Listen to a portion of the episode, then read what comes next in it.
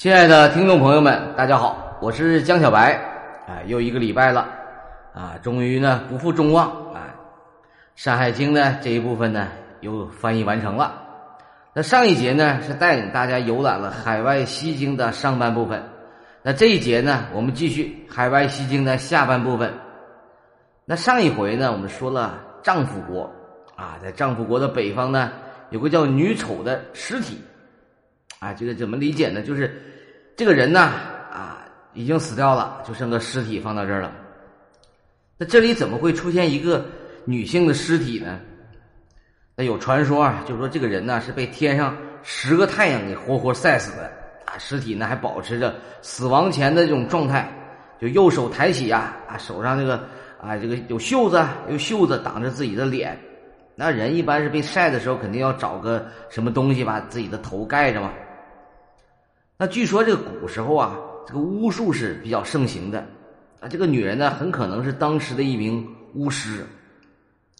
啊，当年这个。有个传说啊，天空中有十个太阳，啊，这个巫师呢就到这个山顶上来求雨，啊，这一直求这不下呀，那最后就活活的给晒死在这儿了。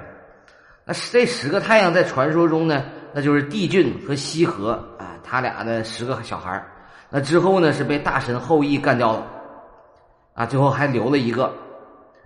反正天上飘着十个太阳啊，山顶这个女巫虔诚的求雨，这个画面看着还是。哎，挺凄凉的。那女丑这个尸体的北方呢，这个国家呢叫巫仙国，啊，根据记载呢，这个巫仙国的人呢都是有法力的这个巫师。那之前我们说这个女丑很有可能就是这个国家的人。那这些国家的人呢，大多数这个手里边啊，就右手啊拿着一条青色的蛇，啊，左手呢拿着一条红色的蛇，啊，也不知道。拿这两条蛇是做什么用的？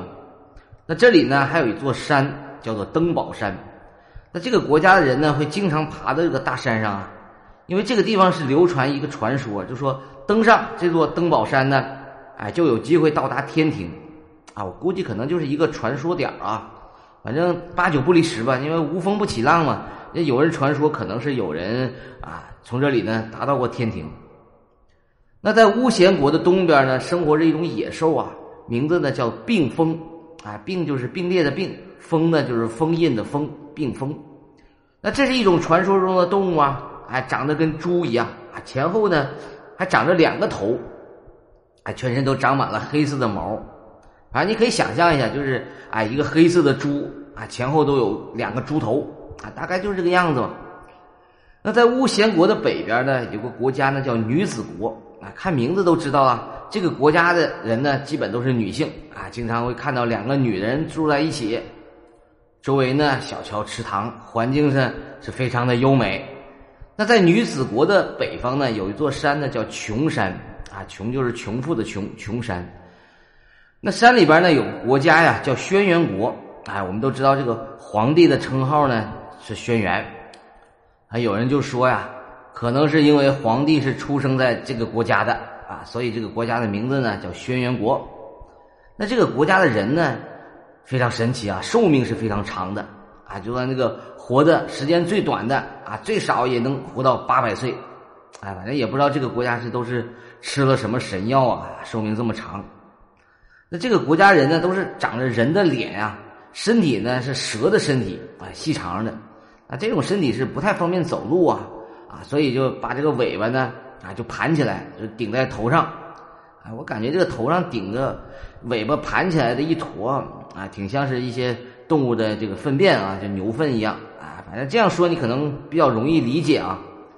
那穷山的北方呢，也是住着一些部落的，啊，因为这个轩辕部落势力是非常强大呀，那这些北方的居民呢，就非常害怕啊，畏惧，就畏惧到什么程度呢？就是到打猎的时候啊。都不敢往这边射箭啊！可以想象，当时这个轩辕部落是非常强悍。那在轩辕国的北方呢，有一块山包啊，叫轩辕之丘啊。这跟之前我们介绍过的一个轩辕之丘不一样啊。之前这个轩辕之丘呢是皇帝的坟墓啊，这个应该是属于啊类似祭坛一样的东西。那在山坡上呢，还有四条蛇是首尾相连啊，就环绕这个山包上。那在轩辕丘的北边呢，有一片田野呀，叫祝妖之野啊。这个妖呢，就是逃之夭夭的妖啊，不是妖怪的妖啊。那这个田野上呢，生活了很多鸟类啊，就远远看着鸾凤鸟啊，在那又是唱歌又是跳舞的啊。这里生活的人呢，啊，经常会吃这些鸟的鸟蛋，还有喝这个露水，就感觉这个生活过得是非常美满啊，幸福。时不时呢，就能看到有人这个手里拿着鸟蛋正吃呢，后边呢还跟着两个鸟，啊，我估计可能是这些人偷人家的鸟蛋呢，人家这个鸟不干了啊，找这些人呢吵架。那田野的周围呢，还生活很多各种各样的野兽啊，那你可以理解，这就是一片大型的野生动物保护区。那猪腰之野的北方呢，哎，有这么一片丘陵地带。啊，这里生活着一种叫做龙鱼的动物，这个原文说长得像这个狸猫一样，啊，这个我不太理解啊，这个鱼长得这个跟猫一样不好解释，啊，有人说这种动物呢，啊，名字叫虾，啊，翻译过来就是大泥呀，就是娃娃鱼这个意思。那这种动物是经常被一些神仙啊骑着到处玩啊，估计跟现在咱们可能出门开私家车一样啊，这种出行的一种代步工具。那还有一种说法呢，这种动物呢。是一种类似甲鱼的这种生物啊，外形长得很像这个河里边这个鲤鱼，啊，反正我估计写这篇文章的作者可能是啊也没有见过这种动物啊，都是听别人说的，都是传说，这个传说那个传说的。那在这片鱼龙栖息地的北方呢，有个国家呢叫白民国，啊，这个国家人呢全身是长了白色的毛啊，所以呢被称为白民国。那这里呢还生活着一种动物，名字叫城隍，哎，不是城隍爷那个城隍啊，这个城呢是乘车的乘啊，黄色的黄。那这种动物呢长得就跟狐狸一样，背上呢还长着一个像牛角一样的凸起，啊，有人说这可能是骆驼啊，这也有可能啊。但这种动物呢应该是一种传说中的神兽啊。假如说呢，就是人能骑到这种动物的背上呢，哎，人就能活到两千多岁。哎，反正这个不知道是什么原理。那白民国的北方的国家呢，叫做肃慎国啊，甘肃的肃，谨慎的慎，肃慎国。那肃慎呢，本身是上古时期一个民族的名字啊。古代的时候呢，是主要居住在中国的东北地区。啊，这里呢有一种树呢，名字呢叫做熊长啊，熊就是雄性的熊啊，长就是经常的长，熊长。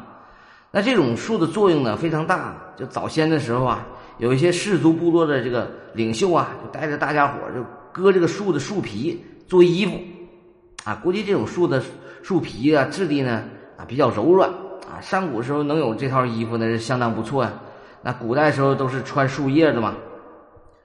在这里还有一种解释呢，就是说如果有人当了领袖啊，这种树呢就会长出做衣服的树皮，啊，我觉得这个说法呢比较牵强啊，啊，就有这种神话的色彩了。反正仁者见仁，智者见智啊，每个人理解都会有点区别，啊，我感觉这种树的树皮呢，就直接拿来做衣服了。你说现长，这估计不是那么好长的。那在这片熊长树的北方呢，有个国家呢叫长谷国，啊，谷就是在古代的意思是大腿的意思，哎，不是咱们现在说的屁股的骨啊。因为这里呢人呢大腿呢长得都很长啊，所以这个国家的名字呢就叫长谷国。很好解释啊，那这个国家的人呢，平时都是披头散发的，也不梳头，也不打理，啊，那也有人管这个国家呢叫长脚国，啊，估计可能是方言不同啊，有人叫脚，有人叫腿。